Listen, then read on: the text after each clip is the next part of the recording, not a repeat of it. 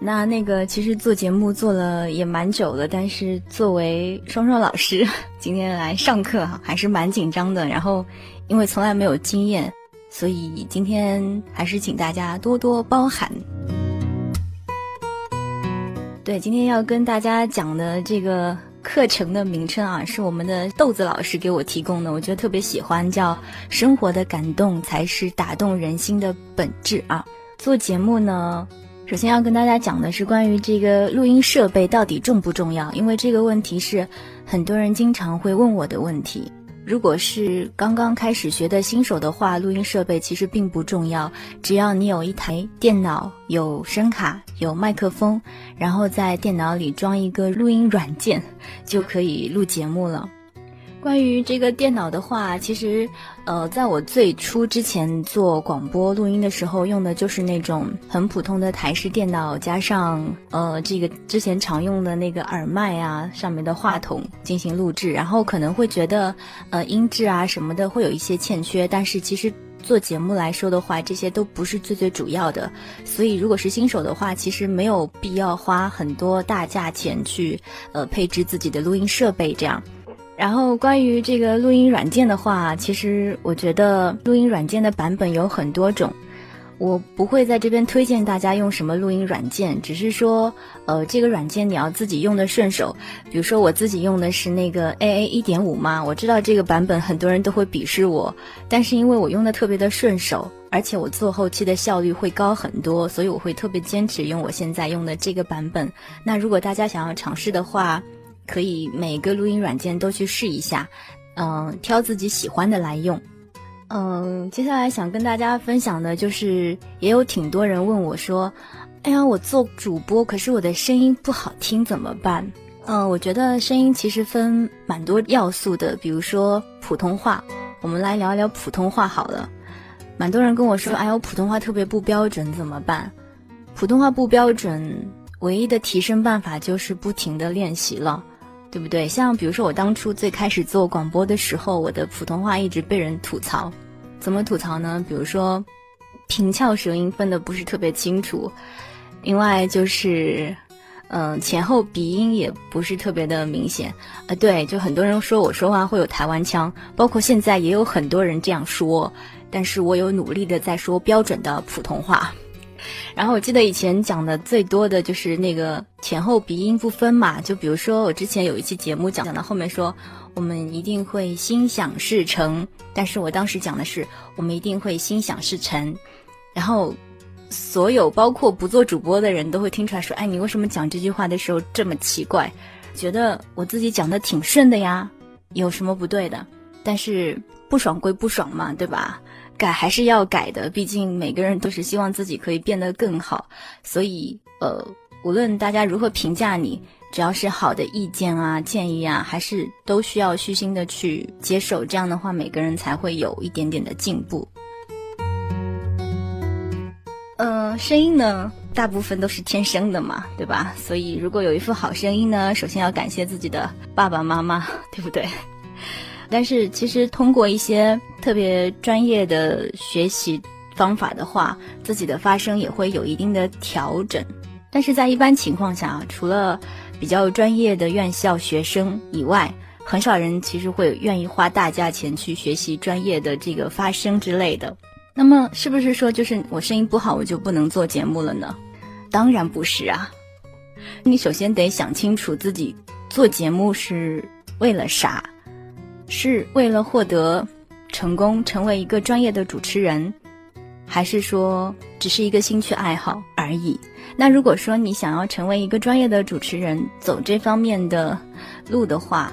那我觉得很多专业的学习是特别有必要的，因为专业的学习除了可以保护你的嗓子之外，还是可以呃调整你的这个语言的表达呀，包括状态、声带方面也是会有一些改进。所以要走专业路线的朋友，可以定制喜马拉雅的会员，会有特别专业的老师来教学。那如果像我这样只是兴趣爱好比较喜欢的话呢，其实声音并不是特别的重要。比如说，我以前认识过一个主播嘛。平时我因为自己做节目，就不太会花时间听别人的节目。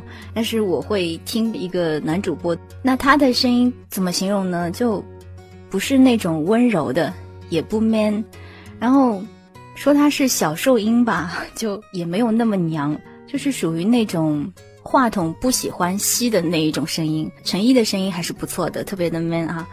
可是我还是会去听他的节目，为什么呢？是因为我觉得他讲述的这个东西特别的真诚，而且他选择的稿子呀，还有他的一些选取的音乐，包括自己的推荐的文案都特别特别的好。然后那个时候我就在想说，哎呀，这个家伙如果以后做编辑啊，或者是做一个作家，就会特别合适。完了，他后来就去写书了嘛。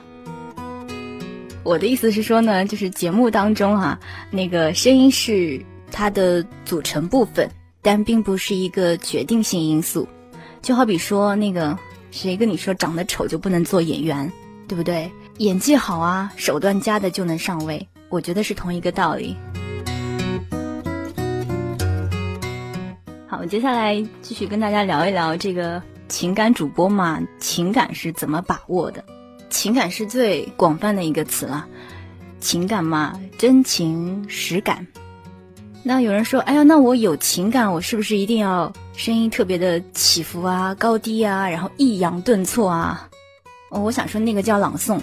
我们平时做的节目只是一种传递文字的一种方式，所以不需要那么夸大的去表演，它只是一个叙述。我记得我刚开始做广播的时候啊，跟一个朋友办了一个电台，我们还有自己录过广播剧。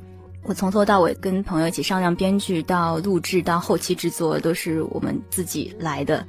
我记得那个时候我演的是一个公司的老板吧，比如说中间有一段对话是说大家在开会，有人迟到嘛，那一般就说，哎，你开会你怎么又迟到了，对吧？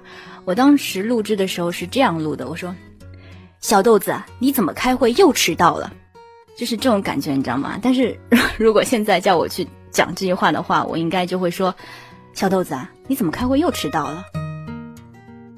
做了多了之后，有些感觉就会出来。那怎么找感觉呢？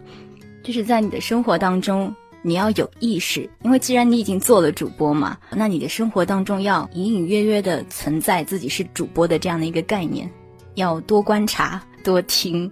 比如说别人生气的时候，他们的说话的语速啊、语音语调啊。就一定要去多听多学。就虽然说我知道人多的时候你不太好学，你就自己睡觉的时候躺在床上嘛。小豆子，你怎么开会又迟到了？就多讲几遍，你的感觉就会来了。就是自己可能平时好玩录的一些节目，录完之后自己一定要去听。当然我说的这个听不是因为自恋要去听，觉得自己多好，是你多听了之后会发现自己身上的问题。特别是当你一心想做主播的时候，你会听很多老师的节目呀，比如说叶青老师啊、青音老师啊，怎么好的老师名字里都有个“青”字，我也要改一个。然后听多的时候，你再去听自己的节目，你本来觉得自己节目挺好的，可是你再去听的时候，突然发现怎么这也不舒服，那儿也不舒服。当你发现这也不舒服，那儿也不舒服的时候，就说明你提高了。而且同一个节目，你可以分不同的时段去录。多听几次的话，就会发现自己不同的地方。比如说我录的那个杨晨老师的那个《情爱长安》的那一段，其实我反反复复可能有录过六七遍，但是传上来是传了三遍，因为中间也找过叶青老师还是杨晨老师，我忘了，就找他们听过，然后他们有跟我讲一些意见，让我去修改，然后我就会尝试录很多遍。过一阵子，当我觉得自己状态似乎又有点不一样的时候，我就会去录第三、第四、第五遍。这样的话，就会发现自己里面有进步的，而且是你意想不到的，就也不知道为什么就突然就进步了。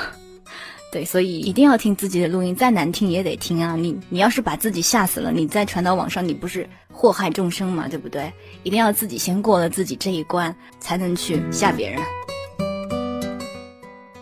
刚刚有跟大家讲到那个普通话特别重要嘛，就继续还是拿那个《情爱长安》来跟大家说，《情爱长安》中间有一段叫“长安是我的梦，是我毕生最大的情结”。那其实文字是同样的，但是不同的语调、不同的普通话什么的，读出来就会不一样。如果你的普通话普通话特别不标准的话，你读出来就是“长安是我的梦，是我毕生最大的情结”。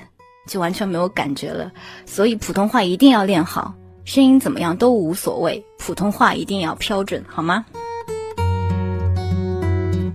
好，讲完了情感怎么把握，我们来看一看，下面就是大家也是特别想要问的问题啊，这个稿子怎么办？稿子哪里找呢？网上呗。除了网上还有哪里找？就是书上找呗，对不对？我跟大家分享一下我平时找稿子的一些经验吧。找的比较多的是豆瓣上，你知道豆瓣是文艺小清新嘛？然后文章也会特别多。虽然现在因为作者也多了，所以选择的范围也广了，其实还蛮难找到一些好的这个文字。另外还有就是简书，简书上面是我最近。找的比较多的，其他的就是可能会，你也知道朋友圈嘛，有人特别文艺，就喜欢发一些文章，然后会从中挑选一些。还有一个就是平时大家没事的时候喜欢看书，从书里面看到一些好的文字，可以用来做节目。当然，这个的话还是要跟大家讲一声，这个最近因为版权问题闹得特别的大嘛。就从呃央视用人家版权啊，然后包括现在音乐上面也是控制的比较严格，所以自己的文章还是尽量要找作者去商量一下。对，但是其实很多时候你找一些大牌的作者，他们是不会理你的，所以就是你尽可能的还是要去设法去沟通。如果不能沟通的话，我的做法就是我事先还是会继续录，录完之后会把成品还是发给作者。如果作者有什么想法的话呢，就及时沟通；如果他不愿意这样做呢，还是要尊重作者，直接就把节目下下来，不能呃一心的为了自己的节目去伤害到别人，因为毕竟每一个东西出来都是大家的心血嘛，所以还是要尊重彼此的。怎么找作者的话，网上大部分都是有名字的吧。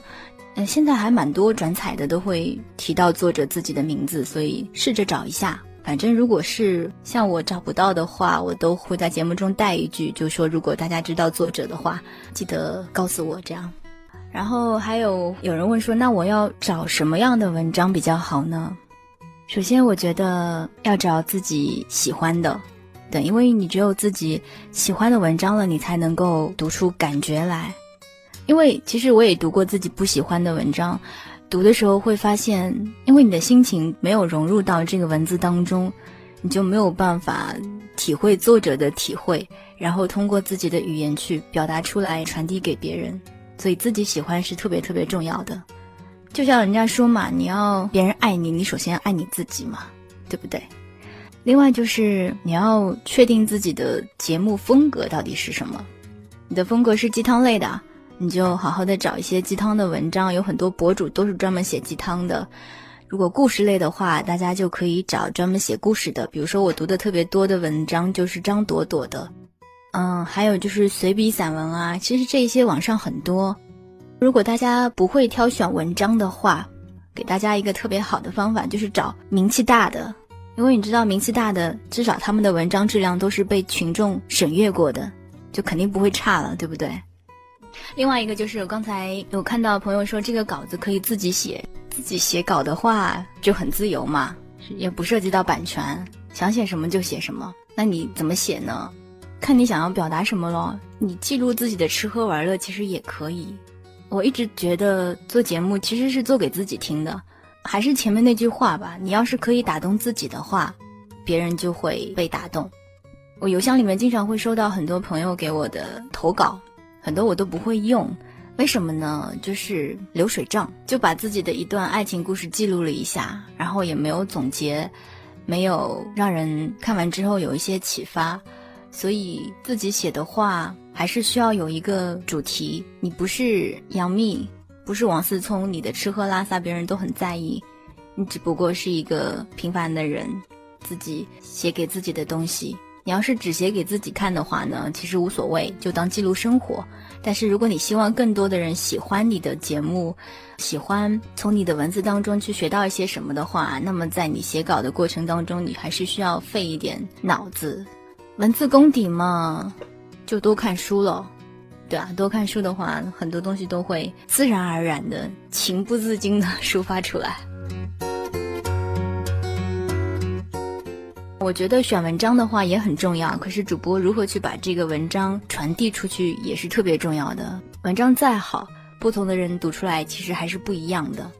然后就是呃，自己写稿子的话一定要注意保存，这个问题我发生过很多次。这个小 tips 大家一定要记住。最后是想跟大家分享的，就是我不知道广播对于大家的意义是什么，我也不晓得自己怎么会走上这条不归路的。嗯，做着做着就成为了一种习惯，改不掉，戒不掉。就就是我会写一些东西，但是当我写完之后，我第一反应就是，哎，这个可以把它分享出来。比如说，我看到好的文章，我第一反应，哎，我不是要把它转发，而是存到电脑里，然后把它做成节目让大家听。因为其实现在大家都比较懒嘛，与其用耳朵听，都不愿意用眼睛去看，对不对？所以我觉得这个方式是大家呃所习惯的，而且是方便大家的。所以我自己做的时候也是获得了满满的成就感。其实你们问我喜不喜欢，好像已经说不上，反正就是一种习惯吧。这个背景音乐，我之前有想过要跟大家分享的，就是首先你一定要有足够的储备库。像我的话，其实每次选背景音乐也蛮痛苦的，因为自己的储备库里的东西挺多的，然后每次都会找有感觉的音乐来，所以都会一个一个的去听，还蛮费时间的。而且这个背景音乐一定要跟你的文字搭，文字是平静的，你的音乐一定要是平淡的；文字特别激烈的，那你选的音乐一定要。有起伏强烈的，这样的话，嗯，即便你你在语言上面有一些些不足，但是你的背景音乐会帮你衬托起那个情感在，所以背景音乐也是很重要的。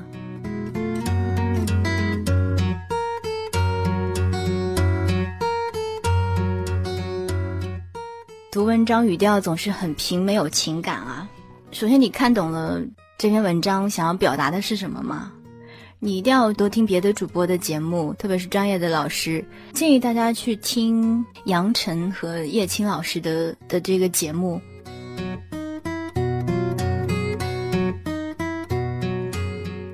哦，刚才有朋友问我如何坚持到现在，我想起之前一个朋友讲过的一句话，他说：“去做只是一个行为，坚持去做才是一个开始。”我从来没有把坚持这件事情当做是苦差事，就是玩着玩着就走到了现在。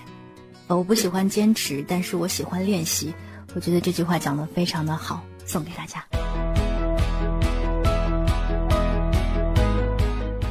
好，谢谢大家。